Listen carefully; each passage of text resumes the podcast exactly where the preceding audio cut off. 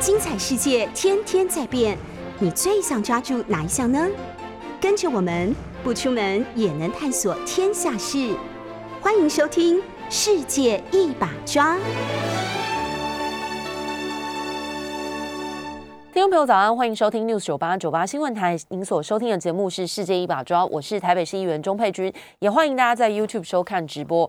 今天这个网络的热门搜寻关键字跟社会新闻比较多相关，但我个人蛮觉得一则很可爱的是，这个昨天开始热度就蛮高了，然后大家已经窜到 Google Trend 的热搜关键字第五名哦，阿贵活海产啊。那昨天这个新闻。呃，我认真看了一下，想说为什么海产店会所有几乎所有的媒体都都采访，因为实在蛮特别的，就是在高雄的一家火产店，啊海产店，然后因为房东要收回房子，所以本来他打算开到今年的四月就要这个。收摊不做了。那不过他在这个地点已经开了二十几年，所以这个海产店也累积了很多他的忠实客户。那其中就有人听到说，哦，因为房东要收回房子，所以他们不做了。那当然还有疫情的关系啦。那一听到说这个房东要收回房子占了比较大的因素之后呢，这个忠实的老客人就说好。不用担心，交给我，他就把这个整栋透天厝都买下来了。那比较特别的是，是这整栋买下来还用现金买下来的，所以然后再继续出租给这个原本海产店的老板娘。所以很多熟客这阵子都很关心，他们说啊还没有开啊，再过来看看。那哎，本来说到做到四月，但是因为熟客。大手笔端出这个将近两千万的现金，把整家海产店的透天厝买下来，所以这个高雄的这家店又可以继续开下去了。那因为故事实在是蛮奇特的，所以在网络上讨论度很高。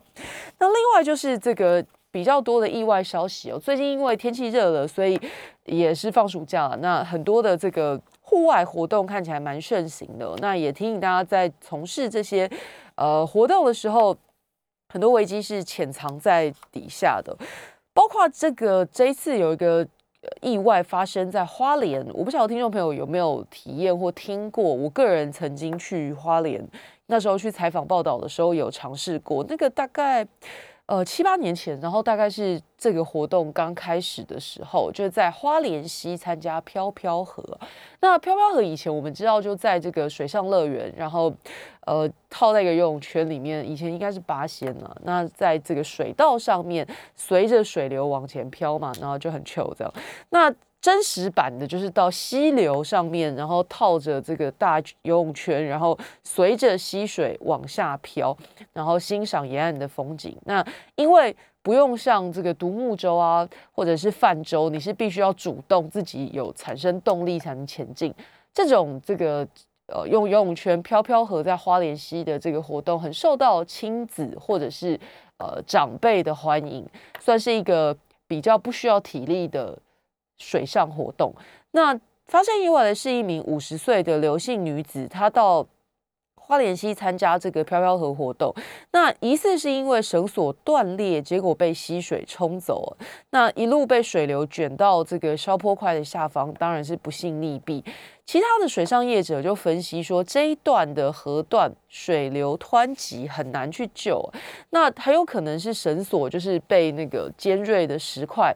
摩擦断裂，然后再来就是教练可能也配置不当，就是在他的附近没有这个教练，没有办法马上提出救援，所以在队伍最后面的这个刘姓女子搭的这一个游泳圈固定绳索断裂之后就被冲走了。那很遗憾是，他家人其实当时也在身边，而且。呃，同团十四人，那是两名教练，她跟丈夫跟妈妈是绑在一起的，那所以这个不幸发生意外就没能回家了。那在凤林镇的中西中心桥下西床发生这一起意外。那也提醒大家，因为刚刚讲了这么多，就是飘飘河算是一个比较大家印象中比较没有危险的这个低体力耗耗损的水上活动，所以。亲子就是年纪比较小的小朋友或者是长辈参加的比较踊跃，那反而比起这个一般青壮人口喜欢的这个独木舟啦，或者是呃潜水啊，或者是其他的这个泛舟、立桨等等，这个反而参加的。呃长辈小朋友比较多。那也不是完全没有危险哦，因为很容易因为它的这个水流缓呃水流比较平静，而且不用自己花力气去前进，然后让大家觉得说哦，这好像是一个非常安全的活动。那但是其实任何的户外活动都是有它的潜在风险的，所以呃一定。救生衣，然后还有这个遵循教练的指示，然后挑选合格的业者，我觉得是非常重要的。那因为在户外很多的突发状况，那没有专业的协助或者是一时闪失，可能就是永远没有办法弥补的错误。另外一起意外是这个。四十二岁的台铁男子，他在十四号的时候去爬台中的古关七雄马伦山失踪，家属是开出五十万来找他，那同时也请了这个捷克旗的登山专家跑山兽罗培德协助。大家应该常在新闻上会看到这个跑山兽的，呃，这位常常去寻找爬山失踪的民众协寻。那当然有他的专业在，他到这个切入溪谷，他接到委托切入溪谷之后，到瀑布旁边就找到了罹难者。那现在这个夜宿在呃马伦山三角点六点五 K 的救难队员会在今天一早赶往现场了，然后再协助把遗体带到山区空旷处，以直升机吊挂到东市河滨公园，然后再带回他的家乡彰化。这个是。跑山兽今天热门搜寻的。那另外，昨天在深夜十一点四十分哦，这个听很多听众朋友的手机，如果你有设很多媒体的这个 app 的话，你应该会有叮叮当当一大堆通知，就是十一点四十分的时候，证交所三楼昨天举行的记者会要公布重大交易案哦，就是统一跟统一超在呃十一点四十分的时候宣布，呃，透过。董事会取得台湾家乐福公司股权六十趴的股权，那么会在明年的年中中间的中，大概六七月的时候交割，成交总金额是两百九十亿元呢。那当然，这个是呃两大龙头的结合，所以特别引发关注。那公司董事会统一集团表示，在十九号决议取得家乐福股份公司的百分之四十九点五的股权。那呃，台湾家乐福的母公司国际发展策略，其实在去年就传出有意要撤出台湾了。那包括远东啊、某某富邦等本土企业都很有意愿去收购。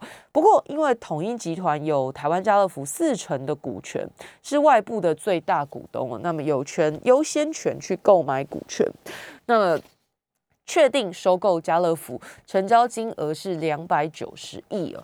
另外，在 Google Trend 的热门搜寻排行榜关键第一名的关键字是连静文哦。坦白说，我看到的时候我也蛮吃惊的，就是没想到这个见多识广的资深艺人，但是遇到这个诈骗的时候，还是不小心上钩了。他是透过网络认识这个诈骗集团成员，然后对方就说啊想要交往啊，而且可以帮忙他投资泰达币。连静文。跟对方以老公老婆互称，然后还谈到要共创未来。那这个现在只抓到人头账户，钱早就已经不知去处了。那主谋当然也还没有抓到。这是连静文去报案，他发现一共有十九个被害人，那他至少被两组诈骗集团诈欺。那事实上。一度本来传出说金额有三千万呢，不过他说这个没这么多啊，总共是四百一十八万两千两百九十八元呢。那其实也是一笔巨款。他在去年的五月四号先汇了五十万，然后隔天又汇了三十九万。去年的八月三十号十一点汇一百万，下午又汇了二十二万五千六百二十元，到十月的时候再汇七万多元呢。那现在车手还没有落网，幕后首脑也没有查出，当然本人就是他本人的心情当然会受到影响了。所以让大家很吃惊的是，是他出道很多年了，那也有很多的这个戏剧的上的表现非常知名。不过遇到爱情诈骗，他也和一般人一样，这个。一一时不察就被骗上受骗上当了，所以呃，看起来最近这个诈骗还是很猖猖獗，这个连艺人都深受其害。当然，大家最近讨论很凶的就是那个讯息会收到一大堆这个这里也加，那里也加，什么很久没联络了，找你很久了赖 ID 哦。我还是提醒大家，就是天下没有白吃的午餐呢。尽管会说，只要投资标的获利超过百分之六的，基本上都有蛮大的问题，所以大家要做好判断。好，今天三大报的头版都在几乎啊都有提到同一件事情，就是骑车免戴口罩。那当然是昨天在两点的记者会上宣布。这个指挥官王必胜宣布口罩令要松绑了。不过这个松绑，呃，意外的事，是我我我说的意外是指指挥中心，指挥中心可能会有点意外，就是原本以为松绑应该是全国一片叫好声哦，但其实因为松绑的，我 我觉得已经可以用荒谬来形容，所以引发很多抱怨呢。那当然，我们也不用太这个吹毛求疵了，就是说。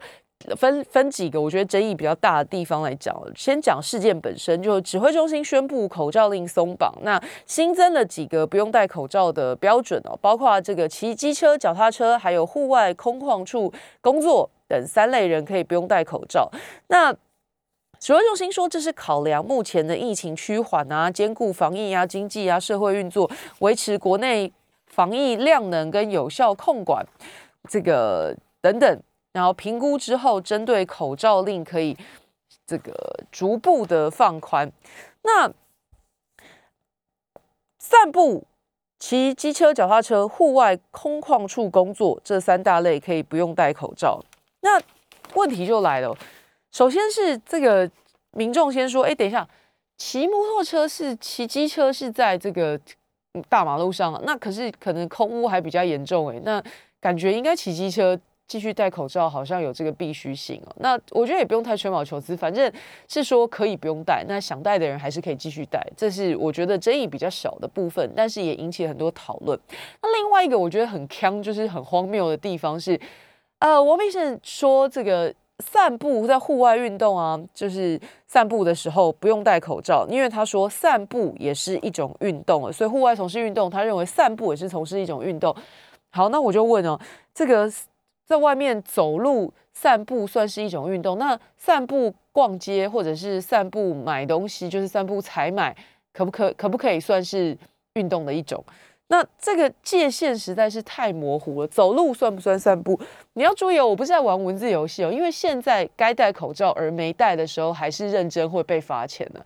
那你这不就是在几年前我们就讨论过，就是你中央制定了一些呃看起来有制定的规则，但是在执行上面有难度，或者是模棱两可的界限的时候，就会变成执法者、地方执法者跟民众之间的困扰，甚至是纠纷呢。那很简单嘛，今天讲有一个人走在路上，但是他没戴口罩，诶，你可不可以去开罚单呢？他可以说，呃，我我在走路，我在散步买东西啊，诶，散步买东西，因为。指挥中心说，走路走快一点的散步算是运动，好，散步算运动。那散步跟走路的差别是什么？王必胜没有回答。昨天就被问到说，如果这个从事把散步当运动，不用戴口罩，那对户外逛街没有进一步回应，所以对民众免戴口罩的标准，当然会有很多的疑虑啊。啊，户外散步逛街可不可以不用戴口罩？王必胜只说散步是一种运动，好说了等于没说，但是更糟，还不如不说。那这个模棱两可会引起争议的原因是，出门赶公车、搭捷运用双腿疾行算运动吗？还有，是不是只要没戴口罩的时候就说哦我在散步，这样就可以解决了？那请问散步跟出门在路上走有什么不一样？这个界限模棱两可的时候，就是制造地方执法不易，然后。徒增执法者跟民众之间的纠纷呢？甚至专家其实建议哦，以现在的防疫状况，应该要采正面表列，让民众更容易去落实还有理解。这是前疾管局副局长施文仪说，从防疫的重点上来看，其实包括空旷处避免跟不特定人士接触的风险，基本上可以不戴口罩。那今年下半年虽然还有这个其他的变异株来势汹汹，但是。病毒的这个特性原则上不会有太大的改变呢，包括致死率啊、传播性、免疫逃脱性，基本上是差不多。那现在在专家眼中，台湾已经有几道的金钟罩可以来做口罩令的放宽，或者是全面松绑，正面表列就是什么时候应该要戴，讲呃什么时候不需要戴，呃什么时候应该要戴，正面表列就好了，包括。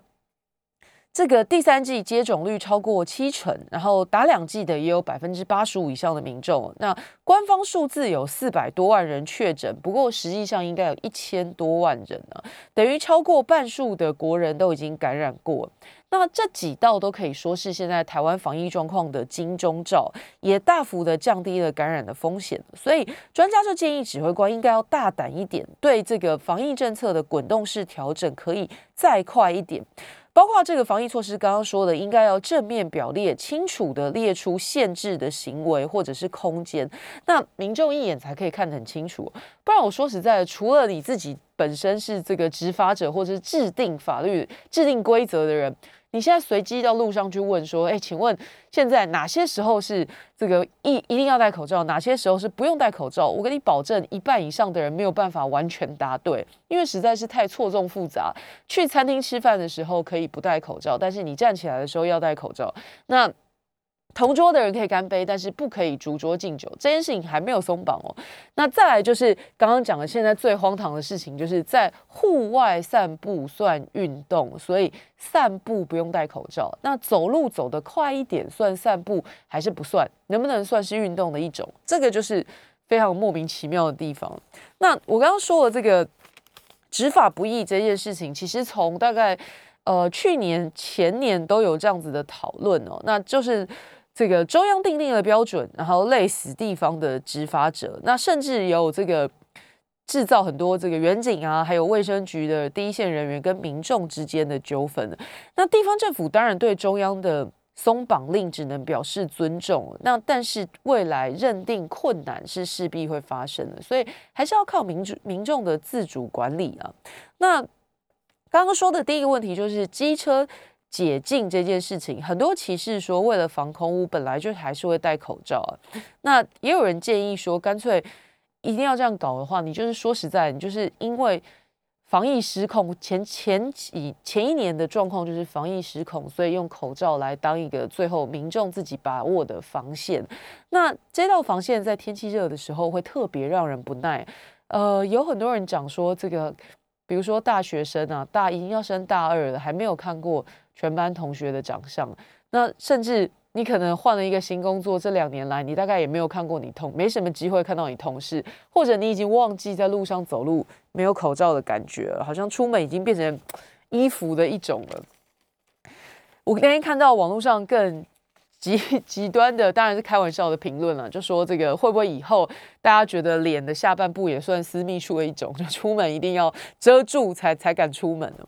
当然是因为疫情而生的特别状况。可是随着这个边境解禁，然后还有其他的防疫政策松绑，口罩这件事情为什么标准要放宽的这么模棱两可？那呃，你实在很难不跟年底的大选联想在一起。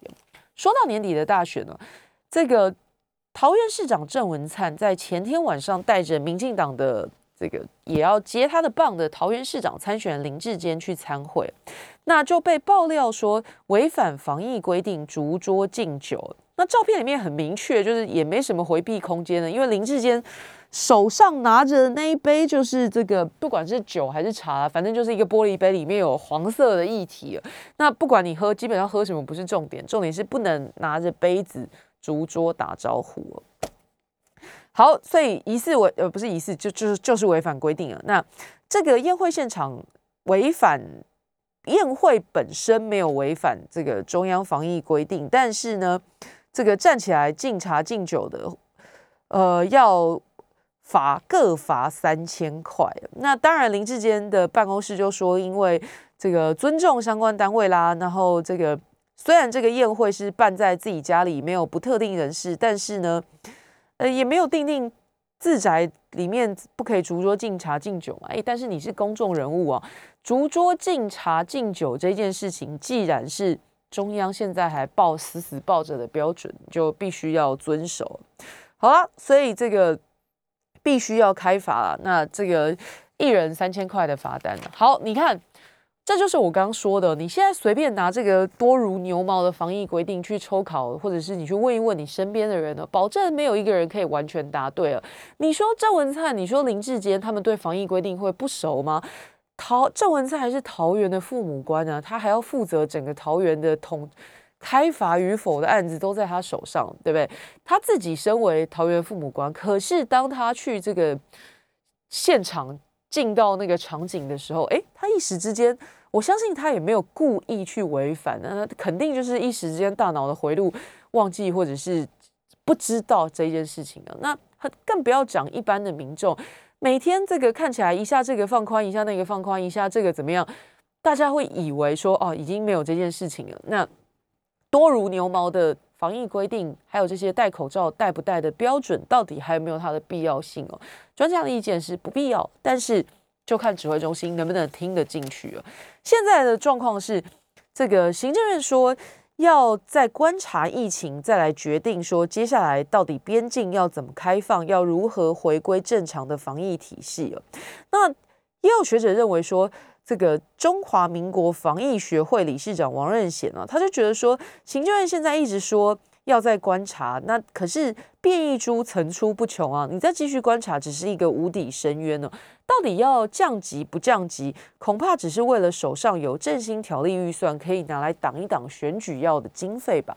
先进一段广告，马上回来。欢迎回到世界一把抓节目现场，我是钟佩君，也欢迎大家到 YouTube 收看直播。上一段在这个节目当中跟大家谈到说，因为指挥中心昨天宣布了口罩令要解禁哦，不过引发了很多的。这个批评哦，那其中最莫名其妙的事情就是这个王必胜语焉不详的说，他认为这个散步是呃户外运动的一种，所以散步可以不用戴口罩。那问题是散步跟走路要怎么区分啊？这个你不要说从字面上很难辨别，老实说，你在这个样态的认定上面也是个问号。那王必胜可能自己因为不用出门去这个抓违规，或者是他也没什么机会在路上散步了，可能现在还还有点。哎，不对，他自己应该有机会在散步啊。嗯，好，散步算运动的话，那走路走得快一点算不算散步呢？但是如果我走路不是为了运动，我走路是为了去赶公车，为了去购物，那可不可以被运视为是运动的一环？这个就是莫名其妙的规定哦。那任何防疫规定，只要没办法这个明确的界定，那就是积乐，会整到执法者还有民众。那刚刚讲说这个。专家认为，指挥中心迟迟不解散了，指挥官都已经跑去选台北市长，换了一个王必胜上来。那现在的疫情看起来在这个逐渐的趋缓当中，但为什么要一直卡着指挥中心不退场，也不回归一般的这个常态的防疫体系呢？专家就觉得说啊，这个八成是手上想要抓着振兴条例预算，然后年底的时候。挡一挡选举所要的经费哦，当然不是说直接拿来办什么竞选活动，而是说可以大开选举支票。比如说最近大家不就又开始领这个国旅住房的补助了吗？如果听众朋友最近有到这个台湾各地去旅游，那你应该明白我在说什么。过去这一两年，当然旅行业、观光业受到重创，但是政府的补贴应该要用在更有。意义，或者是要有筛选标准的地方，比如说一些这个经过量化，呃，哪一些受到影响，或者是即使是现在国旅恢复了极热的热度，而还是没什么客人的地点，那我相信现在全台湾大概比较少有这样的现市啊。那更不要说你大概看新闻，各式各样的这个热门夏天的景点，包括小琉球啊、垦丁啊、绿岛等等。不要说这个 还要补助啊，基本上是一房难求。那甚至已经早之前我们也跟大家讨论过，可能在六月的时候就已经订房订到国庆连假去了。在这样的状况之下，你要撒这个振兴补助，然后再去补助住房津贴，是不是就是某种程度的锦上添花呢？说到振兴观光业，应该会有更有质感，不是这么粗暴的撒币式振兴啊。现在这个。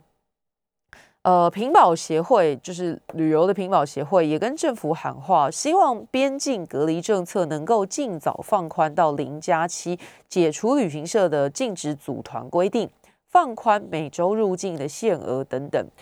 现在这个到此时此刻，目前台湾还是不能组旅行团出国的。这个显然跟世界各国的节奏实在是落差太大。那屏保协会的发言人就说，交通部次长级的官员担任副指挥官呢，对于协调跟防疫开放国际观光的配合是有帮助的，但希望这个脚步能够再快一点啊。包括这个机场检疫啊、开放边境等等，现在看起来都会有很多很奇特的这个规定。那除了我刚刚讲的散步这件事情引发民怨之外，还有人如果我最近从国外回来的话，你大概感同身受，就是。现在的这个防疫规定是三加四，那后四天是可以出门购物跟工作，但是现行的规定是你必须要在同一个地方过夜。也就是说，如果你前三天住在防疫旅馆，你后四天都已经可以出门工作跟买东西，但是你还是得回到防疫旅馆去睡觉。这个是非常 奇特的事情。到底为什么可以去外面接触别人，但是晚上睡觉还是要统一睡在防疫旅馆里？这不不完完全看不出政策的逻辑在哪里啊？那。现在又把这个关键防疫的关键推向民众，这个抱歉啦，请自主管理了，没办法，你就自己控制吧。现在这个如果有重复感染的话，那看起来这个。重症的几率会稍微高一点哦。那特别要提醒的是长辈的部分，因为国外的研究发现，一万名的确诊者当中，大概只有五到十人会重复感染，比例其实是很低的。只不过说，你二度感染之后，会有百分之一的几率转为重症。那八十岁以上的长者重复感染的话，死亡率就有百分之五哦，风险是比较高的。所以基本上也建议，如果可以的话，长辈应该要开始打第四剂了。那重复感染的这个定义是，你必须要发病一到三个月之内，符合症状恶化，那 PCR 阳性，CT 值是小于二十七，或者是快筛阳性啊。那如果超过三个月，然后你 PCR 阳性外 CT 值也要小于三十，抗原快筛阳性，那感染一个月之内不算重复感染，所以是有这个标准的。那有没有可能这个降低重复感染几率呢？基本上现在确诊的人重复感染的比例，刚刚说不是太高，就一万名当中只有五到十人会重复感染，风险可以算是低的，所以大多数的人在第一次。感染 COVID 之后的几个月之内，身体里面都还有抗体了。不过，这个是大多数的人，然后极少数一万人当中，大概五到十人会有重复感染。那如果是八十岁以上的长者重复感染的话，死亡率有百分之五。所以第四季在这个时候可能也蛮重要的。好，在这个多如牛毛的。防疫规定当中，大家刚刚跟大家讲说，这个林志坚因为被郑文灿带着去民众家里面拜会，然后吃餐会，逐桌敬酒或者是敬茶，我不知道他喝什么，但反正就是杯子里面有黄色液体，那违反了防疫规定，所以被罚，跟郑文灿各被罚三千块钱。那林志坚的争议，当然从这个一路上，我觉得他是人设有点破灭的参选人呢。那过去大家知道，就从他这个抛弃了从新竹跑到桃园，然后再到他的论文争议，那我觉得对他的危机来讲是人设崩坏了。那为什么我说人设崩坏呢？因为候选人这个在大选期间，或者说你从政期间定定的这个人物设定形象，可能就是你这个一路以来要维持的，不管是你问政的方式啦，或者是你推出的政策，就是为了巩固你这个人物设定。比如说你设定的是。这个爱家爱妻的好男人、好明代形象。那如果有一天你爆出了滑进摩铁这样的事情，你的人设崩坏，所以你就可能落选。那过去在政坛有非常多的例子。那如果你的人设是聪明的小清新，然后这个感觉知书达理，可是搞出了这个论文可能有抄袭风波啦，这些那伤害的就是你的人物设定。那接下来本来对你的这个温文儒雅、知书达理形象买单的那些民众。还会不会继续支持你？这是我说的政治人物人设崩坏的时候要面对的事情哦。那林世坚的问题是从这个今年年初他在推这个呃逐逐合并的时候，那个声嘶力竭，然后还有不成功变成人的这个斩钉截铁。可是几个月之后，你突然发现哦，竹竹病本来以为他不成功变成人，后来发现是不成功他变桃园人哦，就是直接就 pass 这一题了，离开了新竹，甚至连原本的任期都没做完，就转去选桃园市。那他的台大论文跟中华大学的论文两个学校的这个审查结果，目前是说会在九月的时候公布啊。那从现在大家可以看到的这个文字事实来讲啊，还是。就是铁铮铮的复制铁赏的生产过程啊，那问题就是谁抄谁的而已啊。论文的话题在过去一两周其实谈的非常多，所以我就简短的谈一点点，因为我们接下来要讲选举的事情啊。那台大的来看，这个指导教授林志坚的指导教授陈明通出来护航说的，基本上可以说是自欺欺人啊，就骗不会的人。呃，听众朋友应该从过去这些新闻已经看了很多，包括。他的指导教授陈明通说：“啊，是林志坚把他资料给学长于正煌，所以最后才会产出一样的内容。那是学长抄林志坚，不是林志坚抄学长的。那可是不要忘了，学长的论文比林志坚的早了半年以上发表，这是第一个。那第二个就是说，不管这个时间序好了，我就再更宽一点去认定，我就说这两个人真的是用同一份选举民调分析资料，所以才写论文的。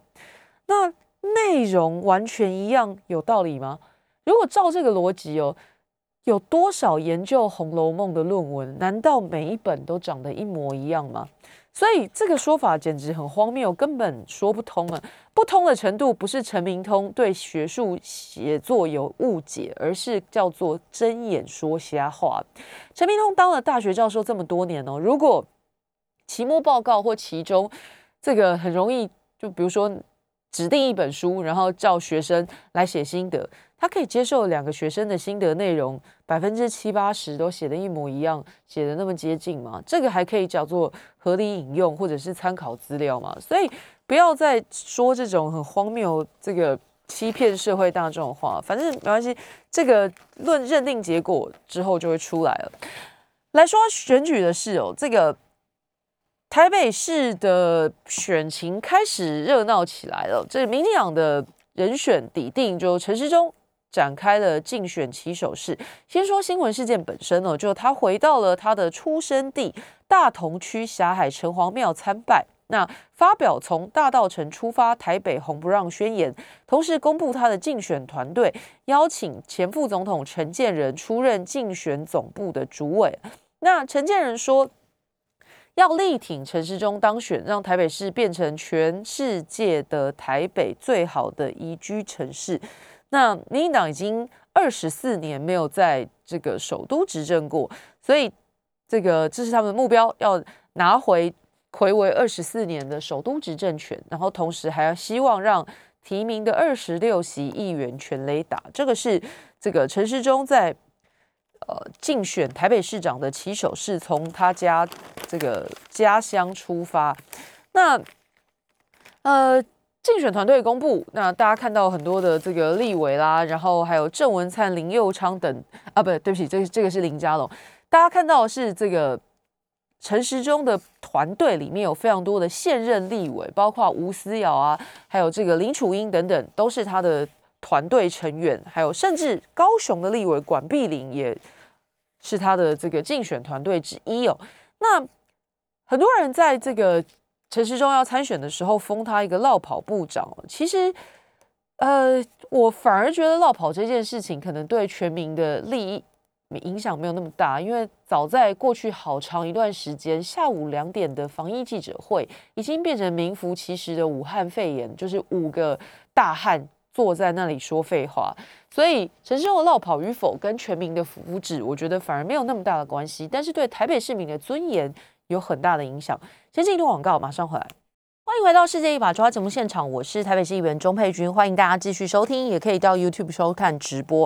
刚刚在上段节目跟大家谈到说，陈时中要去选台北市长了。那老实说啊，我觉得这个过去这段时间的防疫记者会已经变成五个人在说废话，所以开跟不开好像影响没有那么大。那其实到现在还继续坚持开下去，我也不知道为了什么。好，也许是这个很难不跟年底大选联想在一起啊。好，那。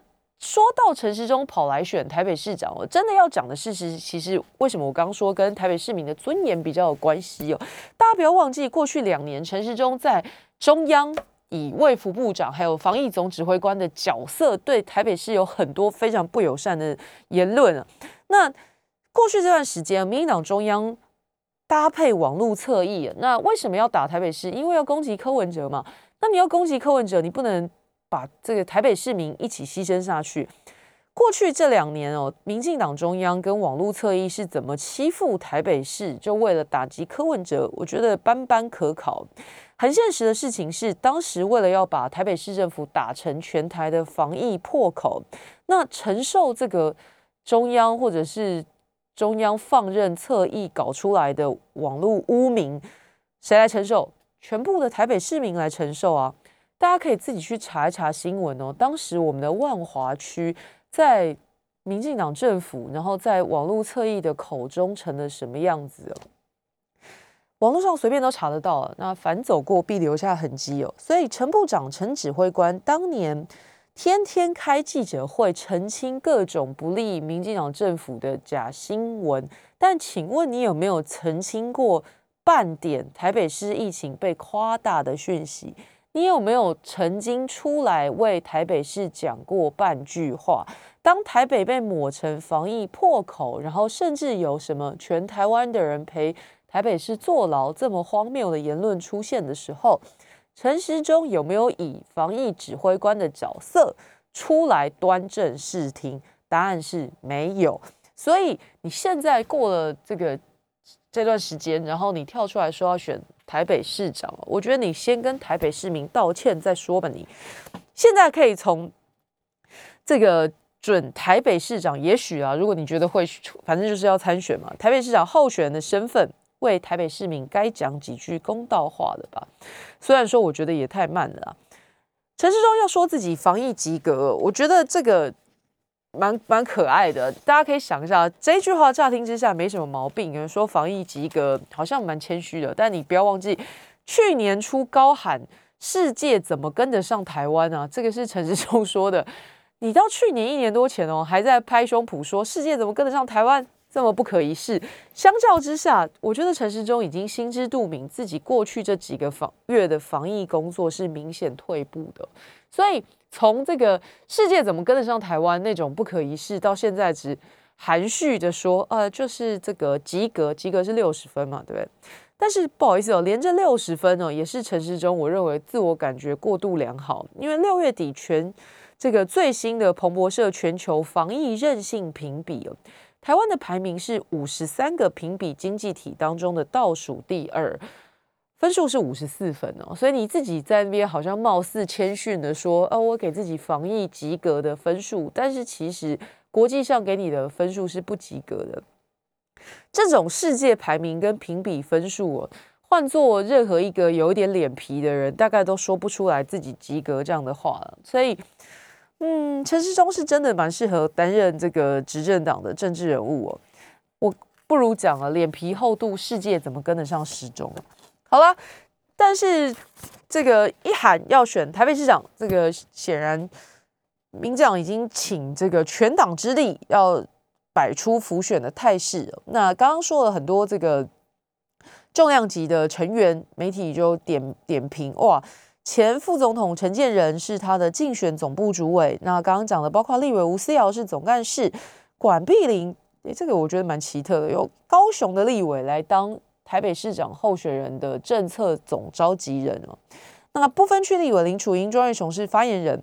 可是比较有争议的是，竞选团队当中，当时通过三加一争议的立委范云，还有林长佐，都是竞选团队的成员呢。